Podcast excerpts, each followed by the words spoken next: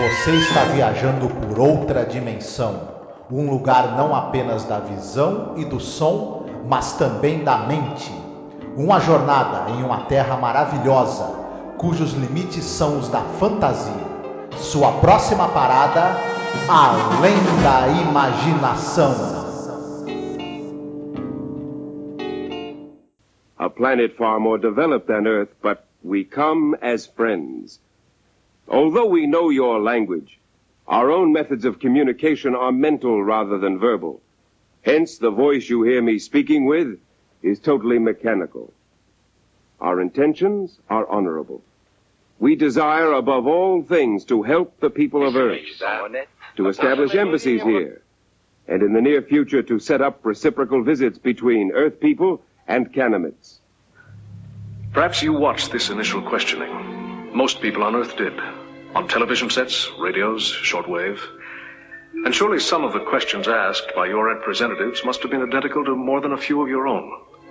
Because as a race, we're unaccustomed to charity. Brutality is a far more universal language to us than an expression of friendship from outer space. Olá, ouvinte! Seja bem-vindo a mais um episódio sobre a série clássica Além da Imaginação. Eu sou Angélica. E eu sou o Marcos. Hoje nós iremos falar sobre o episódio número 89 do geral da série, episódio número 24 da terceira temporada, To Serve Man, para servir o homem. Esse episódio, né, Marcos, ele é um episódio considerado um dos maiores episódios da de série de televisão. Uhum. Ele é muito querido, muito recordado, muito satirizado. Isso é engraçado até quando você para para pensar os lugares onde ele foi satirizado. E é um episódio realmente com plot twist federal, né? Eu diria. Sim, sim. Ele tem um plot twist. É, a gente já vai falar disso, não, não, não vamos queimar pauta antes, mas inclusive o, o plot twist é uma das principais sustentações desse episódio que faz ele ser lembrado pelos fãs e ficar sempre no top das listas, né? Uhum. E tem uma coisa legal para você que gosta de escutar o podcast é, antes de ter assistido o episódio, eu recomendo muito para você assistir o episódio primeiramente, viu? Inclusive, como tem uma referência direta, né? É, o episódio também dessa segunda temporada da série apresentada pelo Jordan Peele. Até porque para a gente poder fazer uma crítica e tal, comentar, a gente gostaria, né, que você tivesse assistido também, que você vai ver uh, os pontos dos quais a gente está ali, né, trazendo os problemas, que vamos colocar assim que é um episódio bem problemático, esse que faz referência a Serve Man, da série nova. Sim, infelizmente. É, a direção desse episódio fica por conta do Richard L. Bear, o roteiro é do Rod Serling, baseado num conto do Damon Knight, que é um autor muito famoso de ficção científica. Esse conto, por sinal, ele já era famoso antes de ir para a série The Twilight Zone. Quer dizer que você vai ter ali uma história que já tinha um certo sucesso, saiu em revistas de ficção científica. Você quer falar um pouquinho sobre o Damon Knight? O Damon Knight, ele era um dos grandes escritores de contos de ficção científica dos Estados Unidos ali nos anos 50. Ele era um cara que. E ele era um cara muito bem enturmado também. Tanto é que ele formou um grupo chamado The Futurists. Era um grupo de escritores é, de ficção científica, escritores importantes, e eles eram muito ativos nessa coisa da divulgação do gênero ficção científica. E procuravam é, meios de publicação, procuravam dar premiações, e eles exerciam também, sobretudo o Demon Knight, o papel também de críticos.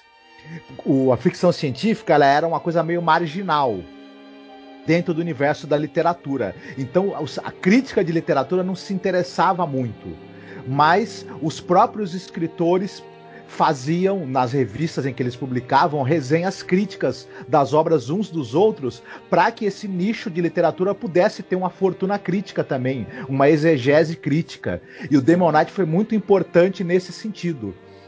E, enfim, a obra dele depois é, recebeu diversas republicações em coletâneas que é, compilam os contos dele e cada vez que ele ganha republicações, a importância dele dentro do gênero só aumenta.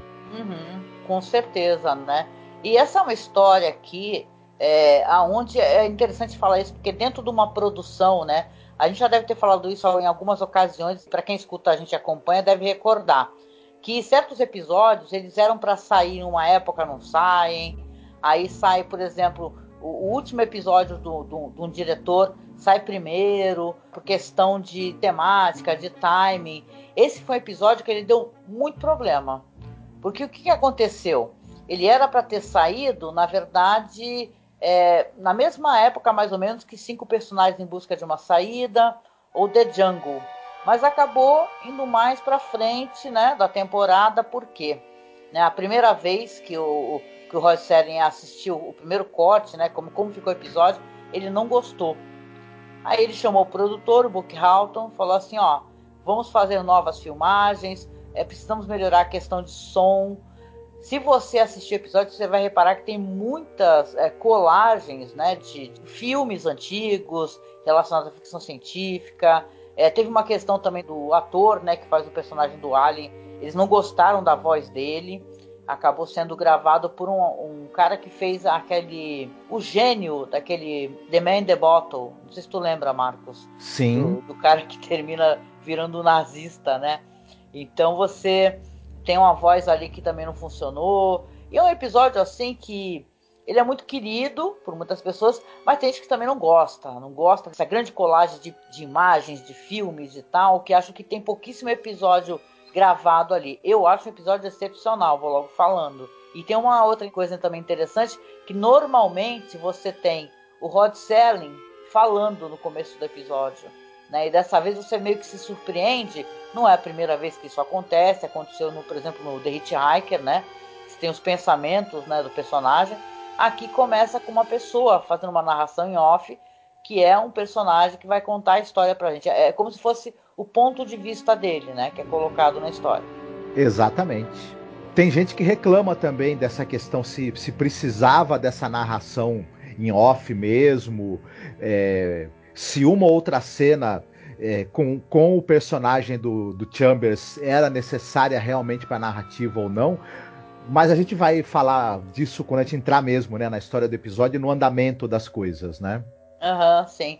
E, não, e foi tanto rolo para gravar esse episódio que chamaram até aquele diretor, o James Sheldon, que é do Long Distance Call, It's a Good Life, para poder também dar pitaco, né? Porque o negócio estava uhum. realmente. Né, é um episódio muito. É, eu acho, na minha opinião, que ele é um episódio até bastante audacioso, sabe? Ele quer. Ele usa cenas, por exemplo, do, de O Dia em que a Terra Parou, dos filmes dos anos 50, né? Terra contra os discos voadores. Tem efeitos especiais do Rei Harryhausen, gente, só que ele não está uhum. acreditado, né? Aqueles efeitos da, da nave, aquela parte rotativa, teve o apoio ali do Rei Harryhausen fazendo, dando suporte pro pessoal da série. Isso é muito interessante e dá uma uhum. pena de uhum. não ter ele nos créditos. Sim, a gente já tinha comentado essas coisas em outras oportunidades sobre os efeitos especiais e alguns objetos, né, de cena.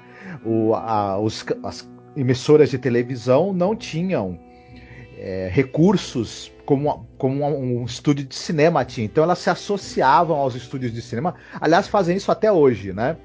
Para que eles ajudassem na produção das séries quando precisava de algum efeito visual. No caso, eles cediam é, objetos como naves, como vestimentas e também é, partes né, de, de filmes, onde você tinha uma cena com efeitos visuais, uma cena um pouco mais cara, você usava aquela cena de novo, o, um pedaço dela no, no, no, episódio de alguma série, para uhum. cortar custos e tornar aquilo viável. Né? E o, a, a imaginação faz isso demais. Você tem a nave lá do Planeta Proibido que aparece a, a série inteira, praticamente, Sim. quando tem alguma nave é ela costumam utilizar, por sinal, cenas da nave de ponta cabeça. Isso. A, nesse episódio ela aparece tanto de ponta cabeça como de como com a portinha aberta, né? Que você vê ali no Third from the Sun, né? O, o, Leslie Nielsen, quando ele tava com a, com a família assistindo Além da Imaginação, ele falava: Olha, eu tô dentro daquela nave ali, viu? é, pois é, bom. pois é. Esse foi um episódio realmente muito problemático, mas eu, também eu, o, o Selling, né? Claro, ele tem a decisão de roteiro, é, vem do Selling, do Buck Halton. Foi uma sacada genial, né? Ele fez algumas alterações, A gente não fez a sinopse ainda para falar dessas alterações, mas ele fez algumas alterações a, a partir do conto do, do Demon Knight, mas foram alterações é, curiosas, sabe? É, a gente vai falar, uhum. tem uma cena dele entrando na, na ONU assim que você fala, caraca, muito legal mesmo. Certo. É, é, teve alteração também por conta do, da maquiagem. O William Tuttle é, resolveu criar um visual para os, alienígenas muito diferente do visual que seria o do conto. E interessante, né? Porque eles leram o, o, no conto, os alienígenas têm uma, uma aparência meio humana e meio porco, meio porcina. É. O, ele já tinha criado, o William Tuttle, uma maquiagem uma máscara que era meio parecida com porco no episódio que a gente quer o Eye of the Beholder. E aí Sim. o pessoal falou: "Poxa, ele vai conseguir fazer direitinho isso daí". No fim ele fez uma coisa totalmente diferente, né? Usando uma, uma, uma cabeça grande, né, como se o cérebro fosse muito desenvolvido para dar uma ideia de inteligência superior. Isso já foi feito inclusive naquele filme Guerra entre Planetas, um filme de 55, This Island Earth, em que os aliens tinham essa cabeçona também, né? É, pra denotar acho... inteligência, né? E tal. Eles colocam é, poucos pelos, colocam aquela área, uhum. a maquiagem, né? Tem ao redor dos olhos, tem, é, é meio escurecido, assim como se. É, para dar uma aparência de complacência, é quase irracional. E uma deferência, uma tranquilidade. Então, é, foi muito bem sacado. Questão de maquiagem, que o William Tuttle é um gênio, né? Uhum. É um gênio. Então, é claro que o trabalho ficou muito bem feito nesse episódio como mais pra frente também vai ter o trabalho dele em Pesadelo a 20 mil pés, né? Uhum. Então é, é, é, muito legal. E essas diferenças, quando você fala em alienígenas porcos, né? Porque eles falam que pareciam porcos meio humanoides, né? Se lembra daquele jogo, tem um jogo de videogame que eu não vou lembrar inteiro, mas que eu jogava no PlayStation 1, que o cara ele matava os alienígenas que eram porcos. Uhum. então é, é interessante como você vai pensar nas referências da cultura pop. Eu lembro da Casa do Fim do Mundo, do William Hope Hodgson, que também tem aquelas criaturas meio, meio, meio humanas, meio porcos, que são os monstros no livro. Uhum. Mas enfim, é que real, se eles tivessem feito isso no audiovisual, o problema seria o seguinte: você logo ia imaginar que essas criaturas têm, têm alguma má intenção. Uhum. E você ia lembrar que porcos também comem pessoas, né? Sim. É, e, enfim. E aí acho que o, o escritor pretendia fazer essa ponte mais para o audiovisual e entregar muito rápido que alguma coisa estava errada e podia entregar o plot twist. Então acho que essa decisão que eles tiveram de fazer um ser com aparência inteligente e, e meio que zen foi acertadíssima. Ah, com toda certeza. É, você quer comentar um pouquinho sobre o elenco? Sobre, por exemplo, o Richard Kell, né? Que era um homem enorme, né? Então ele fez muito papéis de pessoas grandes, gigantes, né? Nas uhum. produções. Ele era um cara de 2 metros e 15 de altura. E por conta disso, ele fazia personagens meio gigantes, meio. E ele era muito solicitado para filmes e séries que tinham é, a temática da fantasia, do, do horror, essas coisas. Ele tá num, num episódio do Kolchak e os Demônios da Noite, por exemplo. Ele, todo mundo, claro, lembra dele principalmente porque ele era o cara de dentes de metal do, de, de, dois filmes da série 007, 007 O Espião que Me Amava e 007 Contra o Foguete da Morte né? Os dois com o Roger Moore. Então esse personagem dele é, era um personagem que foi, é, foi, muito querido, inclusive na época, tanto que ele teve que voltar para mais um filme e, e, em vez de ser vilão, passar a se tornar aliado do 007, de tanto que o pessoal gostava desse personagem dele. Era muito famoso mesmo, né? Eu lembro do homem com a, com a boca de metal. Uhum. Era muito interessante. É uma pena que. E o Richard Kell, é, ele também tentou trabalhar atrás das câmeras. Ele também escrevia, dirigia. À medida que ele foi ficando um pouco mais velho, é, foi diminuindo muito a oferta de papéis para ele. É uma pena. Ele teve uma carreira que depois de um certo tempo ela foi, os, os convites foram minguando. É, ele não tinha mais aquele vigor físico e aquela postura que, intimidante que ajudava também, além da altura dele. Mas ele tem alguns papéis assim absolutamente inesquecíveis. Um deles é justamente como o extraterrestre desse episódio, né? Do, de Além da Imaginação. Falando rapidinho do, do. A gente já falou do diretor do Richard Elibert, né? É, ele é um cara que começou nos anos 40 e 50 fazendo é, aquela, aquela série de curtas de humor com o humorista Jorge O'Hanlon, falamos disso.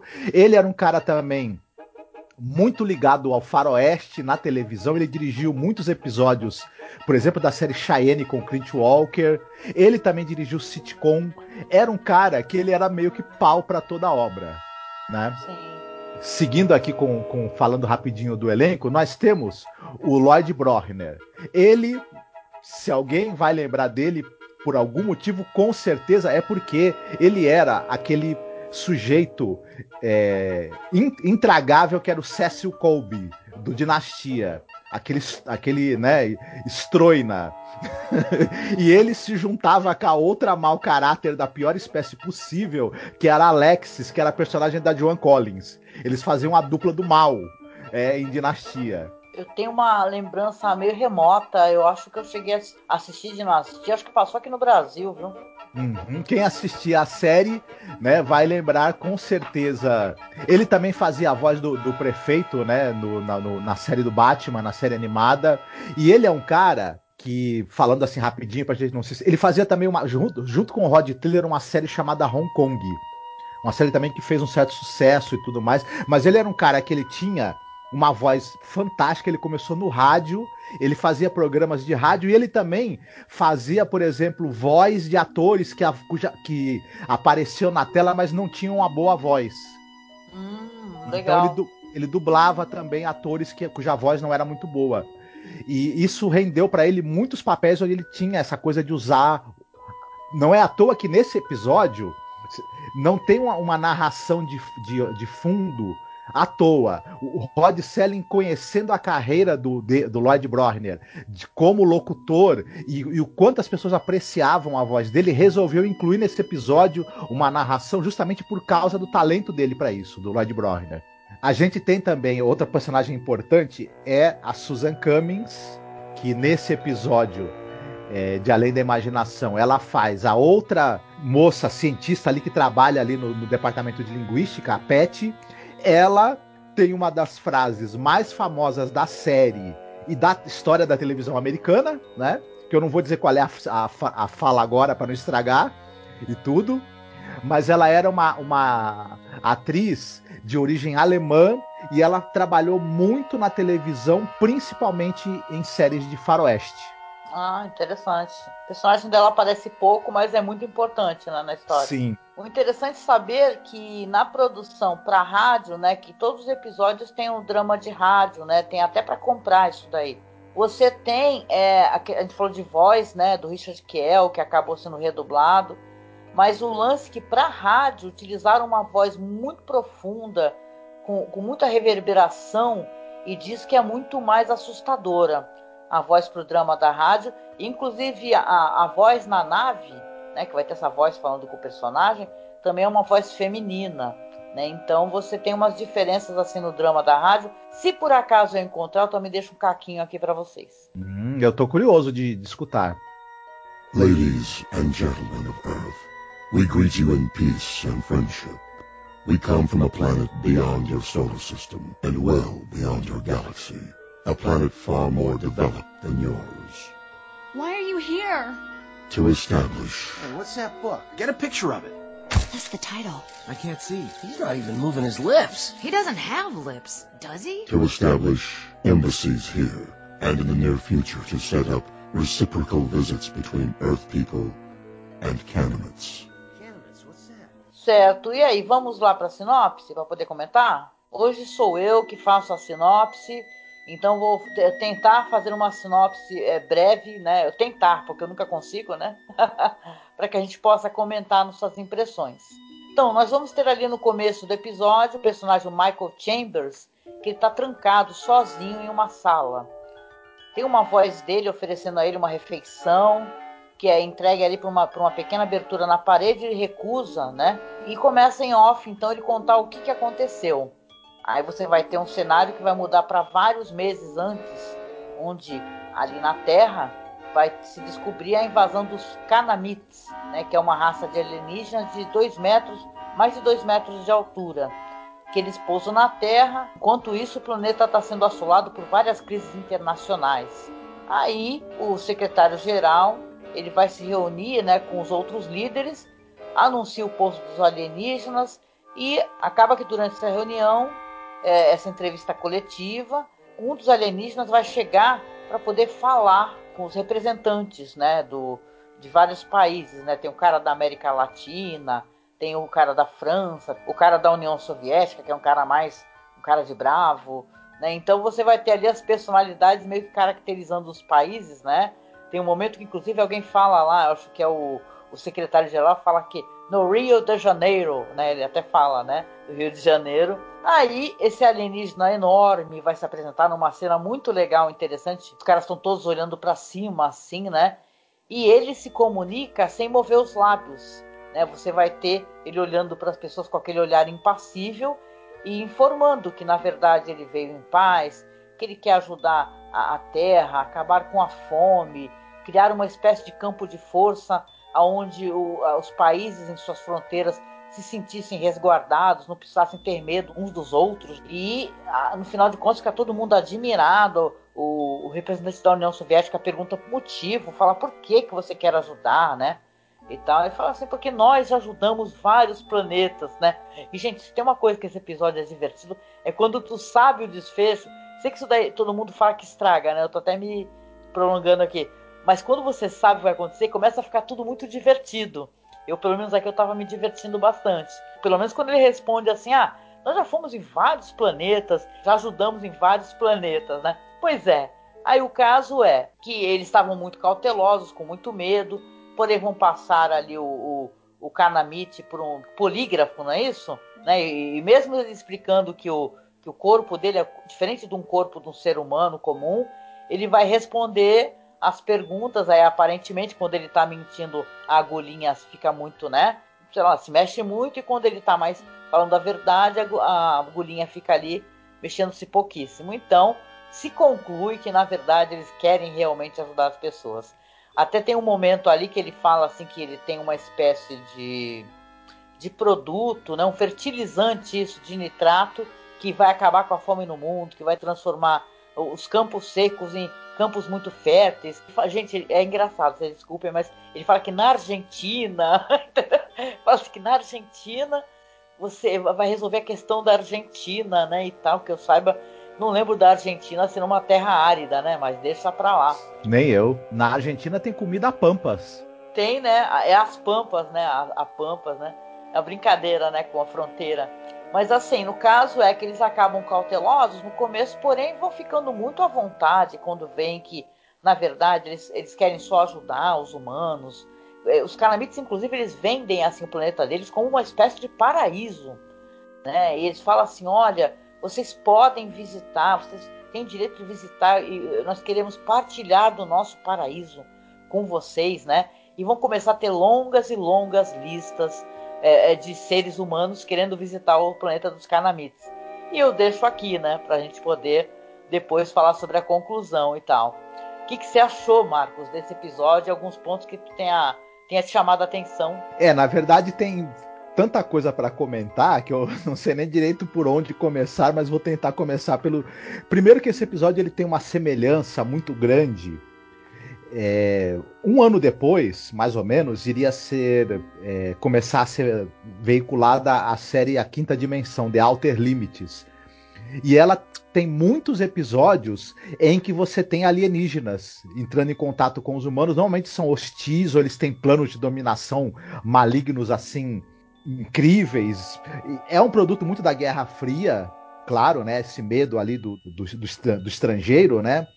E esse, esse episódio do, de, Além da Imaginação, ele tem muito dessa coisa da, da, ficção científica dos anos 50. Tanto é que ela, ele se utiliza, inclusive, de filmes, né, de trechos de filmes para os efeitos uhum. especiais. Ele tem todo esse sabor das histórias de ficção científica do, da, do, da, época dos anos 50. Ele é uma grande homenagem a isso. Inclusive, o Damon Knight ele é um escritor justamente dessa, dessa fase dos anos 50 da ficção nos Estados Sim. Unidos. Então, a primeira coisa é que ele é dele, quem gosta do gênero, quem gosta do cinema de ficção científica da época, dos anos 50, não tem como não gostar desse episódio. Ele é muito interessante, ele é muito divertido, ele tem uma ironia ali muito fina, porque você. O ser humano tem essa, a- essa coisa, de, essa arrogância de achar que ele vai colonizar o, o espaço, né? Ele é o Sim. conquistador e tudo. Ele não. Ele. é, e ele. É, o ser humano está acostumado, por exemplo, é, a se ver como superior. Então ele- eles, eles parece que eles não. Ele, ele, ele aceita muito fácil, tem alguma desconfiança, mas eles aceitam muito fácil essa reverência e essa vontade dos extraterrestres de ajudá-lo de graça, né?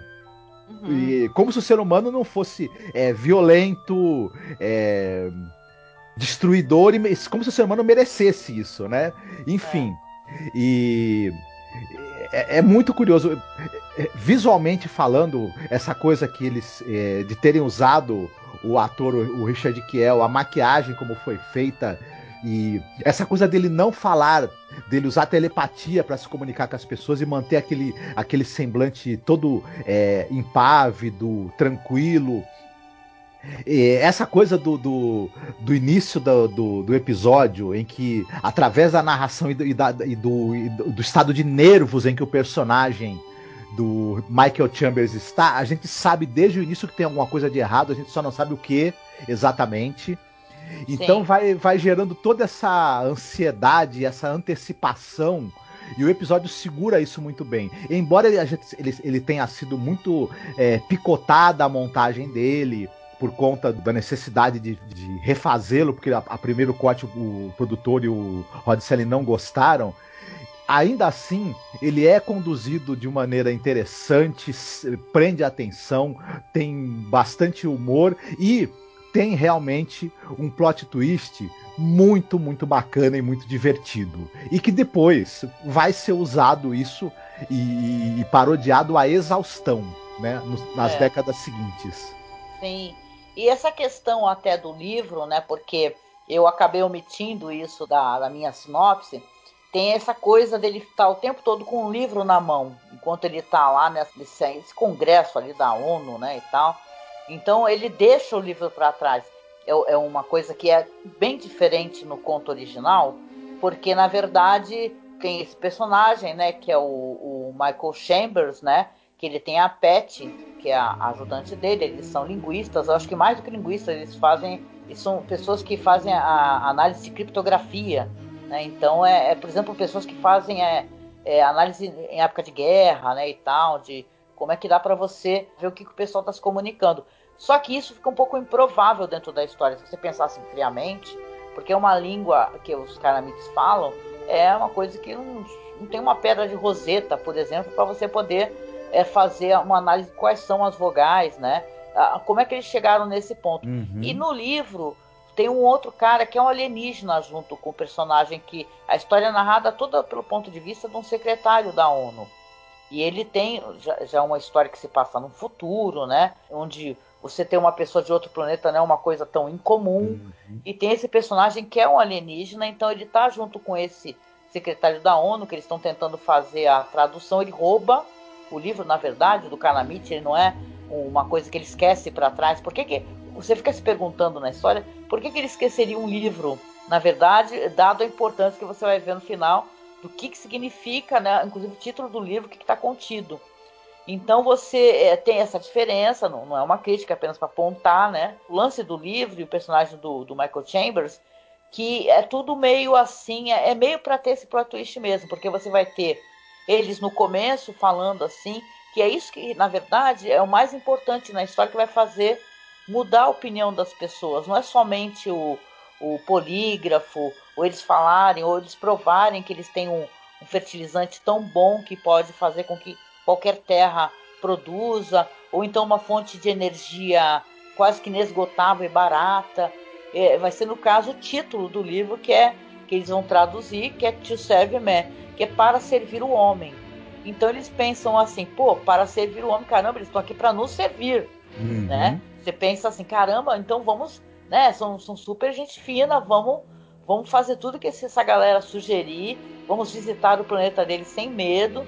Então, e isso daí também é uma outra crítica também de pessoas, na verdade, é, que são críticos mesmo de ficção científica, que falam essa palavra, a palavra servir, ela também ela não tem o mesmo é, é, significado em todas as línguas, entendeu? O mundo é, é gigante, né? Essa palavra servir, né? Ela não serviria, né? O significado que fica tanto quanto dúbio, né? É, e é utilizado na história. Não sei se estou me fazendo entender. Tu entendeu o que eu estou falando? Sim, entendi. É, o roteiro, como você mesma falou, e está muito correto, ele faz uma certa confusão com essa coisa de eu decodificar uma língua e eu decodificar uma criptografia. Quem desvenda a criptografia é matemático, porque na verdade é, cri criptografia não é uma língua, ela é um sistema que está encobrindo uma língua, e, só que ela segue alguma regra matemática que você não sabe para que a pessoa que, que vai é, receber a mensagem criptografada possa ler a mensagem, né? E Isso. já língua é outra coisa. Língua é um outro sistema diferente de uma criptografia que você precisaria de um linguista, né? Isso, como poder... naquele filme, né? Aquele filme que a gente assistiu, que é um filme muito bonito do, do Denis Villeneuve, né? Aquele é, The Arrival, né? Uhum. Então tem uma coisa, tem um linguista, e até mesmo um linguista, é, você fica pensando é, como ele poderia se basear, né? Ou talvez conseguisse, o filme prova que sim, né? No The Arrival, ele compreendeu uma língua que não é humana, uhum. entendeu? Porque nossa língua, olha, eu não sou uma professora de português nem nada, mas a nossa língua, muito da nossa língua em várias línguas de vários países se baseiam às vezes no latim, entendeu? Então você consegue, pela origem da linguagem, você ir atrás, né? De, uhum. de, da origem de certas palavras, de você conseguir fazer. Não é à toa que a gente compreende, né? Mesmo se confundindo, que não é que essa língua seja fácil de compreender, por exemplo, o espanhol, o castelhano, né? A gente já assistiu, né, mesmo nós uhum. dois, alguns filmes em castelhano, né? Com legendas em castelhano. Então é, é, outra coisa, é uma língua que não é da terra, né? Com, com, é como você querer entender o, o cirílico, né? É uhum. impossível, né? É complicado. Mas é que eu acho que o público na época também estava mais familiarizado com essa coisa dos, do, do até pela proximidade da, da, da época da, da, Segunda Guerra e tudo mais, e, e dessa coisa da, das trocas de mensagens entre espiões das superpotências, enfim, o público estava mais familiarizado com essa coisa do uso da criptografia. Então, Isso. talvez por, por, conta disso. Mas, enfim, é, há uma série de facilitações que são feitas, né? Para que a história chegue onde ela precisa chegar né?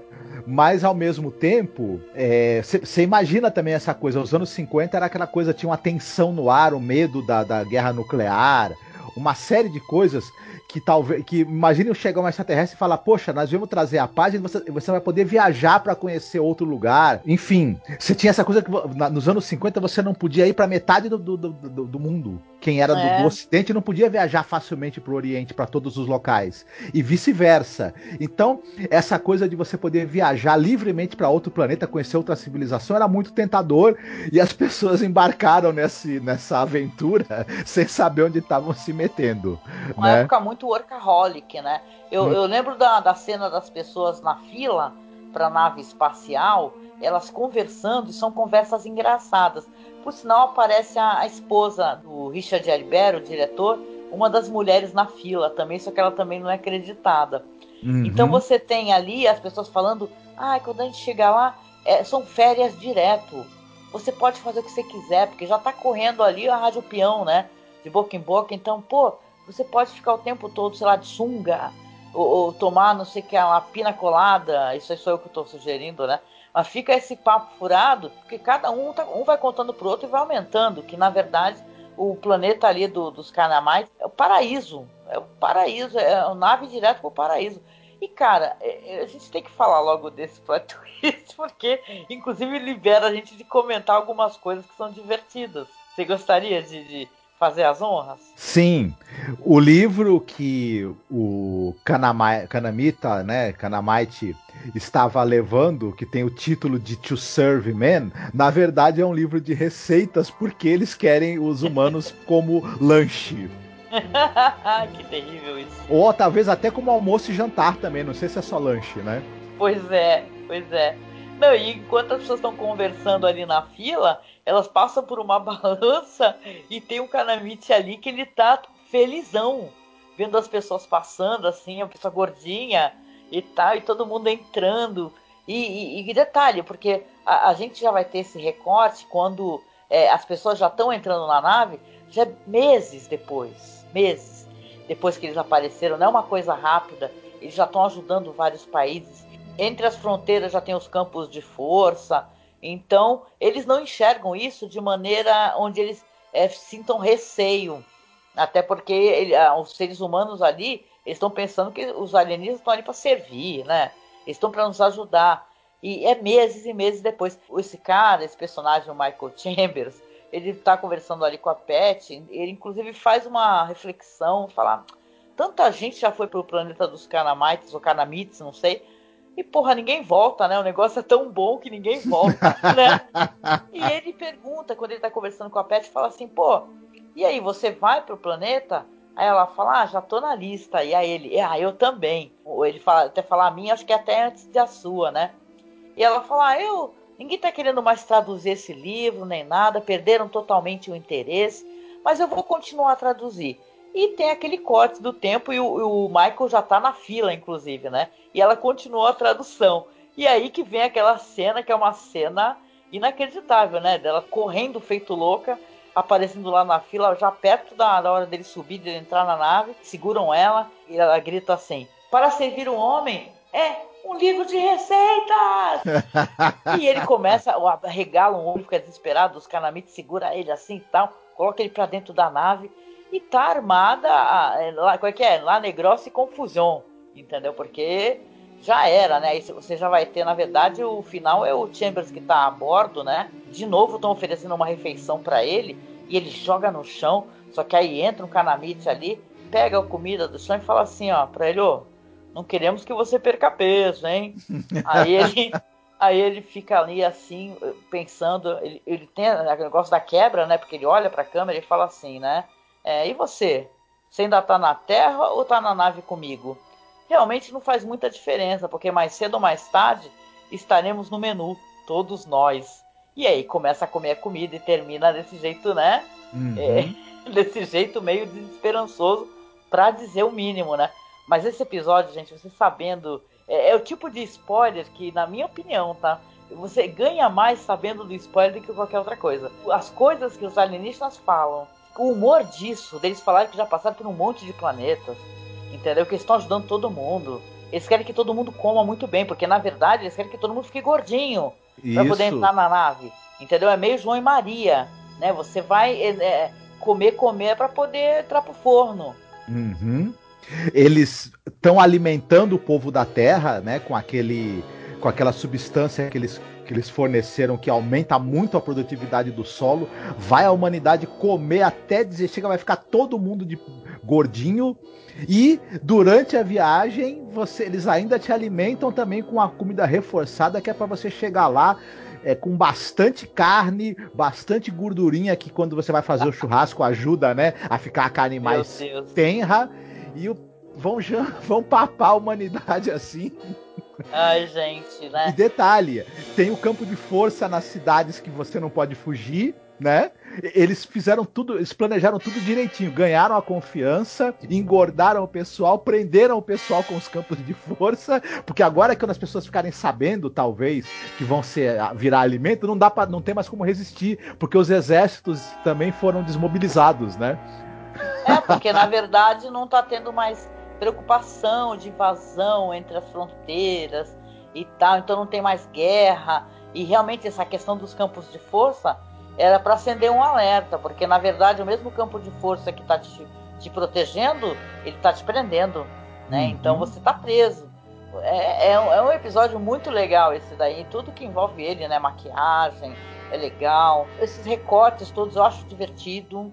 Quando eu vejo isso nos filmes antigos, eu gosto de aparecer recorte de jornal, pedaço de filme. Então fica uma coisa assim dinâmica, né? Na verdade, talvez o Sérgio tenha acertado em ter tomado essas decisões uhum. de querer um episódio com. Porque é uma coisa a mais. é, A série ela trabalha muito com personagens, né? A questão do personagem. É uma análise de, de, de microcosmos, né? Vamos colocar assim, né? Só que aí não, aí você tá falando do planeta, né? Do planeta Terra, né? Vai ter isso, por exemplo, em, em Night Gallery. Eu nunca vou esquecer aquele episódio do moleque que previa terremotos, acho que esse que é o Sim. título. Nossa, que é um episódio que é uma porrada no coração, né?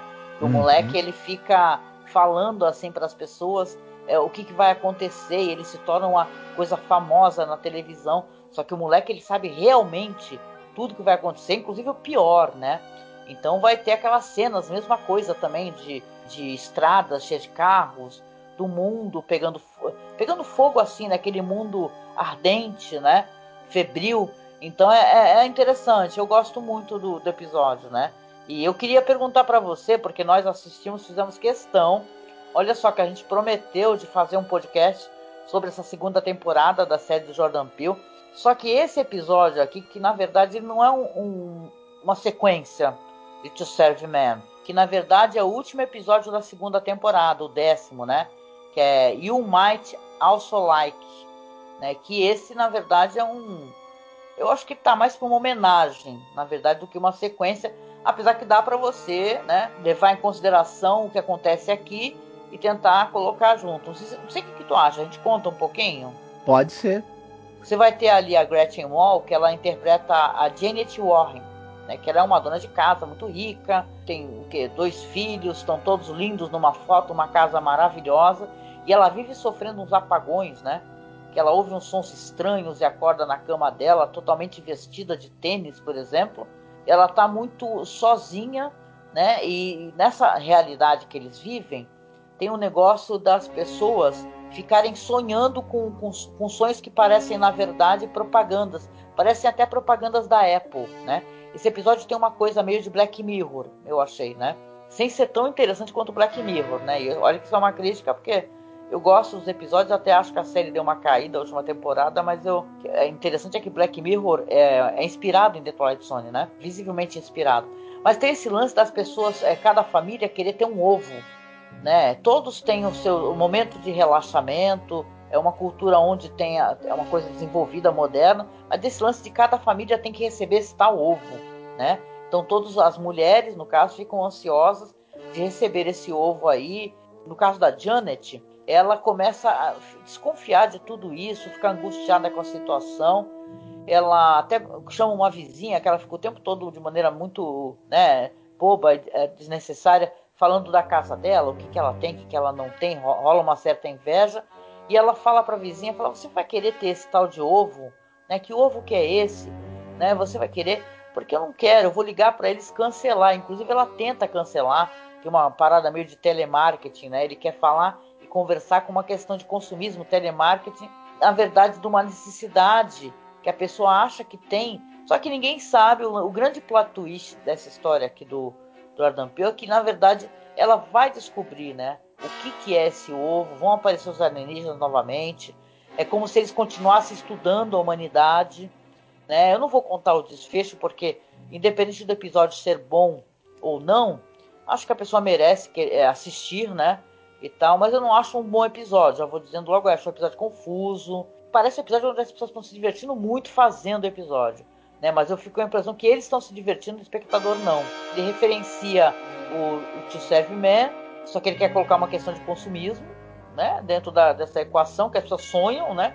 Com propagandas onde é importante ter esse ovo. Para fechamento de episódio, quando eu penso assim, no fechamento da primeira temporada, que é o The Blurry Man, eu, que é um episódio que emociona, é um episódio que faz uma referência a, a episódios importantes da série e eu penso nesse, que é o fechamento da segunda temporada, aí eu sinceramente eu já vejo é, que realmente foi um problema essa segunda temporada.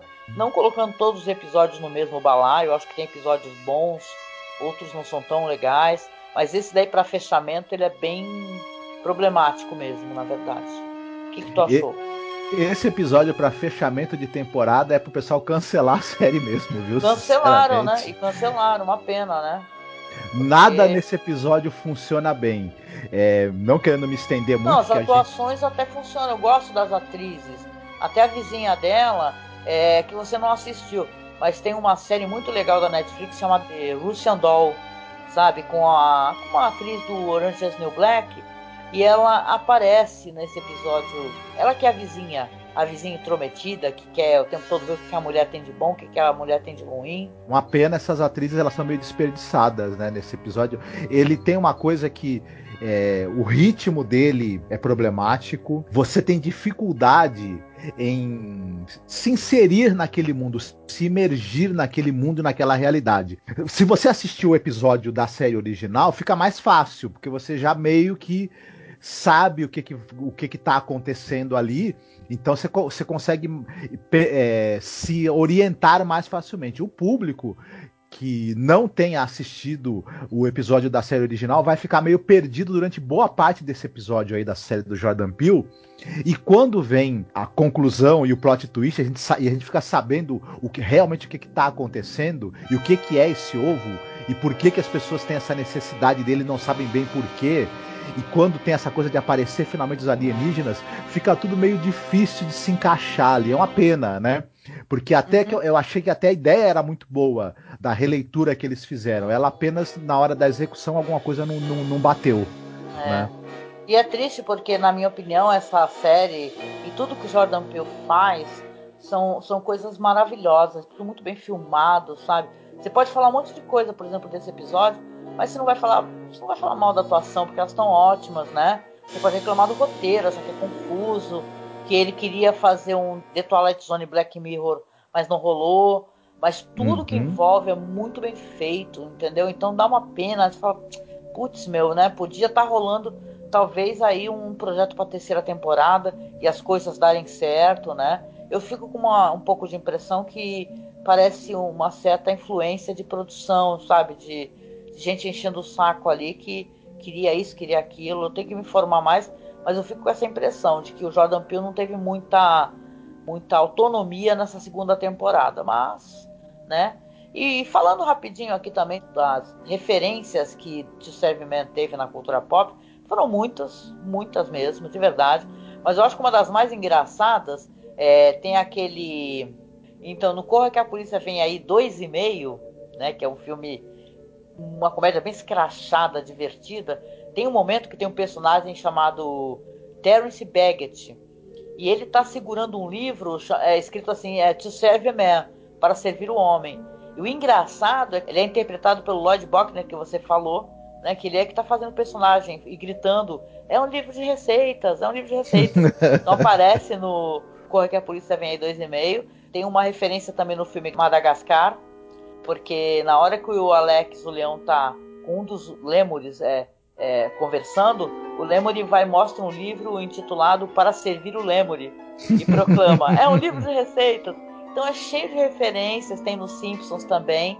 Então é, você vê esses episódios famosíssimos de Além da Imaginação, eles acabam virando, né, referências para a cultura pop. E eu acho muito interessante saber que nesse caso específico já era um conto famoso, né? Isso é bem legal, né? Já era um conto que às vezes o conto fica muito mais famoso porque apareceu no episódio da série. Nesse caso, não, já era um conto famoso, né? Então, Sim. muito legal. É, não tem como, como uma história como essa a, não ser depois referenciada e parodiada, porque é muito divertido, como a gente estava mesmo comentando, né? É uma daquelas coisas assim que é uma ideia tão boa que independente até o episódio é muito bem feito, o episódio é muito bem conduzido, o tom funciona, as atuações, tudo, é, tudo tem o padrão de qualidade que a gente está acostumado em além da imaginação, né, do Rod Selling e tal. Mas a ideia é tão boa que ela chega a ser até a transcender o episódio em si, né? É, Enfim. É verdade. Tão famoso que em todas as coletâneas de, de artes assim para a série que o pessoal desenha sempre tem esse alien cabeção. E aquela pergunta que a gente sempre faz: e aí, ponto alto e ponto baixo, na tua opinião, Marcos? Para mim, o ponto alto com certeza é o, é o plot twist, né? Que esse episódio tem. Esse final aí, essa icônica frase é um livro de receitas, né? E ponto baixo tem essa coisa do, do, das remontagens que o episódio precisou ter e a gente acaba percebendo é, uma outra quebra de ritmo, e que você teve é, depois introduziram cena aqui, cena ali para melhorar a narrativa, mas eu acho que se, se isso é, é, um, de certa maneira é um problema, também não, não prejudicou o, o prazer que o episódio gera, né? É, ah, legal. Olha, para mim foi um bom episódio. Eu não, não, colocaria nenhum ponto baixo, na verdade. Talvez a, a, a cena um pouquinho mais. Não é um ponto baixo, mas é meio bobinha esse negócio do polígrafo, né? Porque se a, a biologia do alien não é igual do ser humano, não poderia funcionar do mesmo jeito, a mão ficar suada, né? Uhum. Os mesmos pontos ali na cabeça. Então, então, na verdade, não é uma coisa que estrague nem nada, é um episódio bem divertido. Quando você assiste a primeira vez sem saber de nada, então você se diverte, mas na segunda vez, quando você está sabendo, aí vira uma coisa muito engraçada. Então, daria uma nota altíssima, com certeza, To Save Man. E aí, Marcos, você separou alguma coisa para poder recomendar de filme, livro, série no finalzinho? Olha, dessa vez eu não quero saber, eu vou fazer três recomendações. Sinto muito. Opa! Eu, primeira coisa, a gente tinha falado que o personagem de, desse episódio, o, o, o, ator que faz o alienígena, também trabalhou no filme é, 007 O Espião que Me Amava. Primeira recomendação minha é que esse filme é sensacional. Para mim é o melhor filme da, da, da, da franquia. Quem puder é, não deixe de ver que vai se divertir demais. Outra coisa, um outro filme que foi influenciado por esse episódio é um filme do Peter Jackson. Muito antes dele pensar em fazer O Senhor dos Anéis, ele era um diretor de filmes de baixíssimo orçamento e de gosto altissimamente duvidoso. E também de muito divertidos. E ele tem um filme chamado Bad Taste, de 87, que no Brasil recebeu o nome de Trash Náusea Total, título muito bem colocado, e basicamente ele fala de desaparecimentos que estão acontecendo no, no, numa cidade, numa pequena cidade, e esses desaparecimentos são, são é, causados porque a Terra, né, aquela região, tem a presença de alienígenas que estão desaparecendo com as pessoas e substituindo essas pessoas. Os desaparecidos estão sendo enviados para virar hambúrguer. Porque esses alienígenas eles têm uma rede intergaláctica de fast food. né? E um grupo de jovens vai precisar desvendar esse mistério e enfrentar esses monstros sanguinários e comedores de carne humana, tudo com é, efeitos especiais e efeitos de maquiagem que custaram no máximo R$1,99 e ainda teve um centavo de troco. Ah, muito famoso, né? Peter Jackson é um dos casos assim mais é, é, curiosos do, do, cara que fazia um trash zoadíssimo, né? Mas divertido e foi parar né, na parte mais onde tem mais dinheiro, né, de Hollywood, né? Fazendo mega produções, Isso. né? Então. Mas o Peter Jackson você não pode dar dinheiro para ele, tem que, tem que dar pouco dinheiro. Se der muito, ele faz um filme que, bom, enfim, não vamos. De qualquer maneira, é um, é um, filme divertido, sim, né? Os filmes da fase trash do, do Peter Jackson. Sim, e para finalizar, minha última recomendação é uma história em quadrinhos. O Moebius, é, aquele autor de histórias em quadrinhos francês, e ele publicou uma história que é uma das histórias de ficção científica mais famosas do, do, quadrinho europeu. É uma história chamada O Homem é Bom. E esse título, muito divertido, é, tem a ver porque um, na, história um astronauta é capturado num planeta por um grupo de seres primitivos e que desejam descobrir se ele é bom no sentido culinário da coisa, né? Pretendem devorá-lo. Só que na hora que ele vai ser comido acontece uma determinada coisa que é a grande sacada dessa história. E foi publicada numa, no, mais de uma vez no Brasil. Acho que a mais recente publicação é numa coletânea da editora Nemo. Quem puder encontrar, vale muito a pena tanto essa história quanto as outras que fazem parte da coletânea. Ah, legal. Interessante, já gostei também. Fiquei interessada. Pois é, na minha recomendação, eu não sou que nem o Marcos, não vou, vou recomendar um montão de coisa.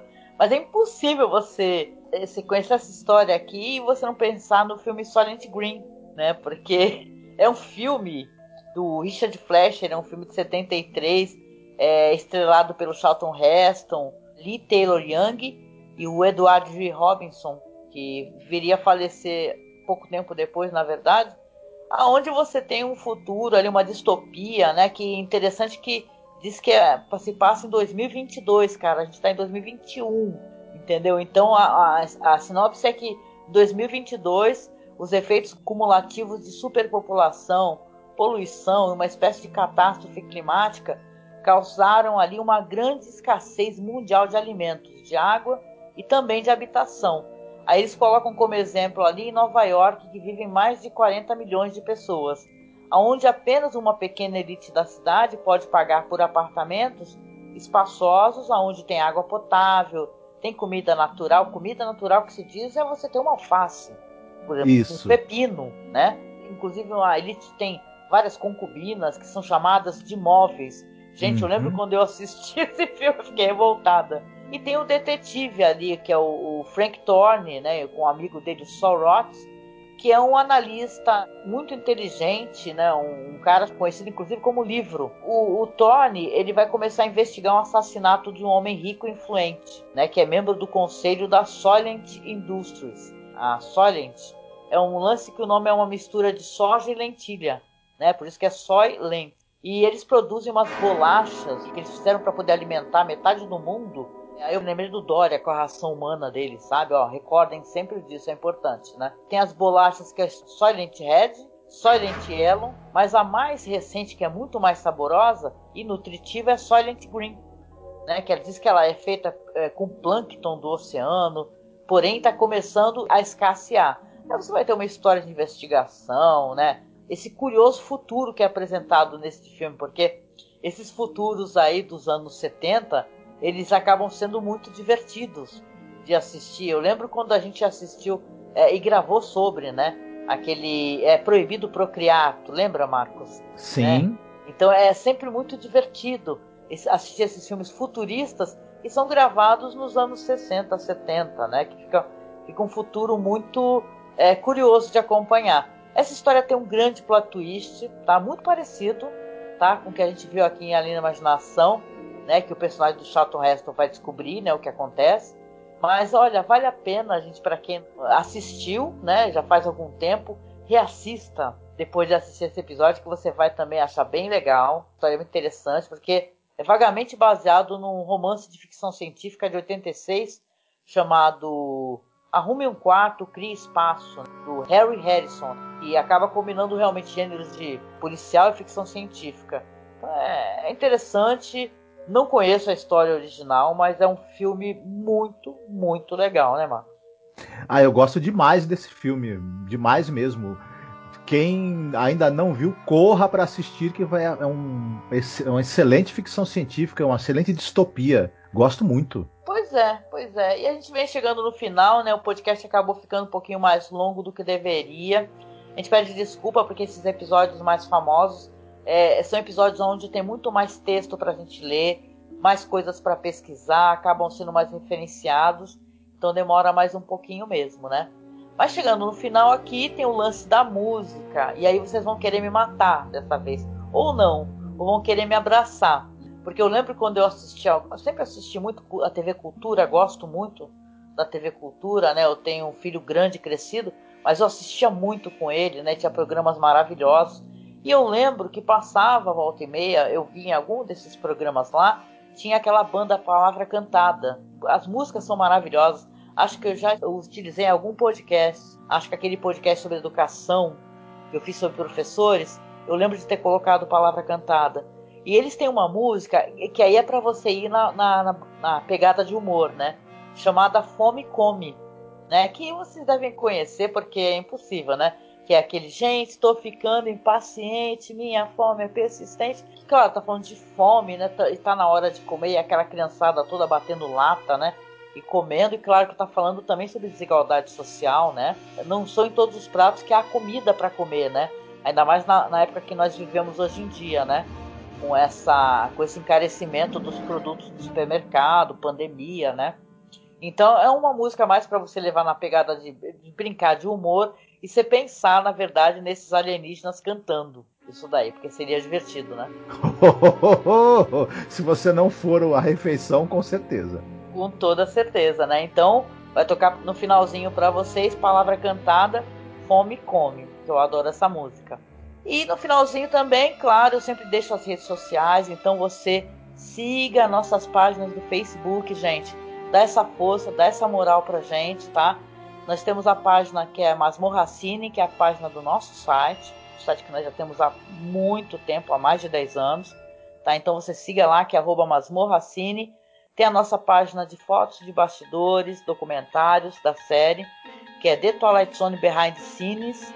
Vou deixar o link aqui na publicação para você só linkar, já vai ser direcionado direitinho para a página. Temos o nosso perfil no Instagram, que é alimentado, a feed, né, alimentado pelo William Funchal, nosso amigo, nosso colaborador. A gente agradece sempre de coração, né, Marcos, pro William pela ajuda. Sim, o William tá fazendo um trabalho cada dia mais legal. O William é maravilhoso, eu não sei nem. Às vezes fico até constrangido, eu não sei o que falar nos vídeos dele, que são vídeos tão legais. Então, gente, não perca a mesma oportunidade. Segue lá no Instagram, tá? Que é masmorracine, para ver as montagens que o William faz. Ele sempre coloca um diálogo interessante da série. Ele sempre toca as músicas que a gente escolhe. Então ele tem uma sensibilidade muito grande e a gente sempre vai agradecer de coração, viu? A sua ajuda, viu, William? Beijo. Também temos lá o nosso perfil no Twitter, que é masmorra_cast. E agora a gente tem Pix também, então você pode nos ajudar doando via Pix, que é uma maneira da gente receber assim a sua doação de uma maneira mais rápida, eficiente, né? A gente tem os nossos apoios, como a gente já falou, os nossos padrinhos e madrinhas, nós somos muito gratos no padrinho, mas o padrinho fica com uma porcentagem, né, do que é doado. Então, se você doar via Pix, a gente recebe integralmente a sua doação, tá? Então, se você puder, nos ajude via Pix. A chave é pixmasmorracine@gmail.com, tá? Temos também, claro, nosso perfil no Padrim e no Colabora aí. É só você entrar para poder ver o nosso material, as nossas propostas e doar para a gente algum valor, sabe? Se tornar um colaborador mesmo, mensal do Masmorracine. Assim você garante, inclusive, que a gente consiga fazer mais podcasts sobre a Além da Imaginação, né? Todo ano a gente faz uma temporada inteira e é normalmente uma, é uma maratona né, de gravações, porque a gente tem, claro, no meio da pandemia, trabalho, filho, correria, mil problemas, a gente nunca deixa o programa atrasar, então a gente tem uma responsabilidade muito grande com o projeto. Então, se você puder, apoie a gente, tá? Oh, yeah. E a gente vem chegando aqui no finalzinho, deixando para você aquele beijo gostoso, aquele abraço apertado. Se cuide, viu? Se cuide. Cuide dos seus, mantenha distanciamento social. Fique em casa se puder, né? Porque nós que trabalhamos, nós não conseguimos, né? Ficar em casa, mas vamos nos cuidar bastante, álcool na mão, distanciamento, sempre que possível. E a gente vai chegar ao final disso, gente. Isso daí não vai ser para sempre, não, viu? Esperança, viu, gente? Deixar um beijo para vocês e a gente se encontra aí no próximo podcast sobre Além da Imaginação. Fiquem bem, comam bastante, se alimentem bem, fiquem gordinhos que os canamitas estão precisando de vocês. então é isso, gente. Um beijo para vocês e a gente se encontra logo mais. Fiquem bem. Tchau, tchau. Tchau.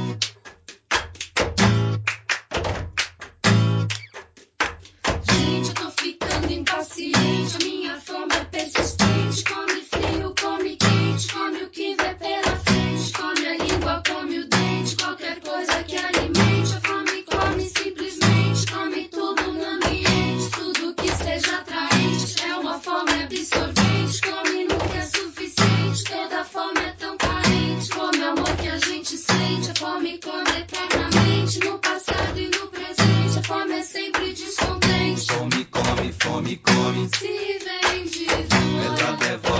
devora, ela devora. Coisa que alimente. Se for tudo. Ela tritura, ela tritura. Se o que vem é uma cantiga. Ela mastiga, ela mastiga. Ela então nunca discute. Só deglute, só deglute. E se for conversa mole. Se for mole, ela engole. Se faz falta no abdômen. Fome, come, fome, come. Gente, eu tô ficando impaciente. A fome sempre é despotente toda forma é tão carente. Qualquer coisa que alimente. Como o amor que a gente sente. Como é o amor que a gente sente. Estou ficando impaciente. Minha fome é persistente. Quando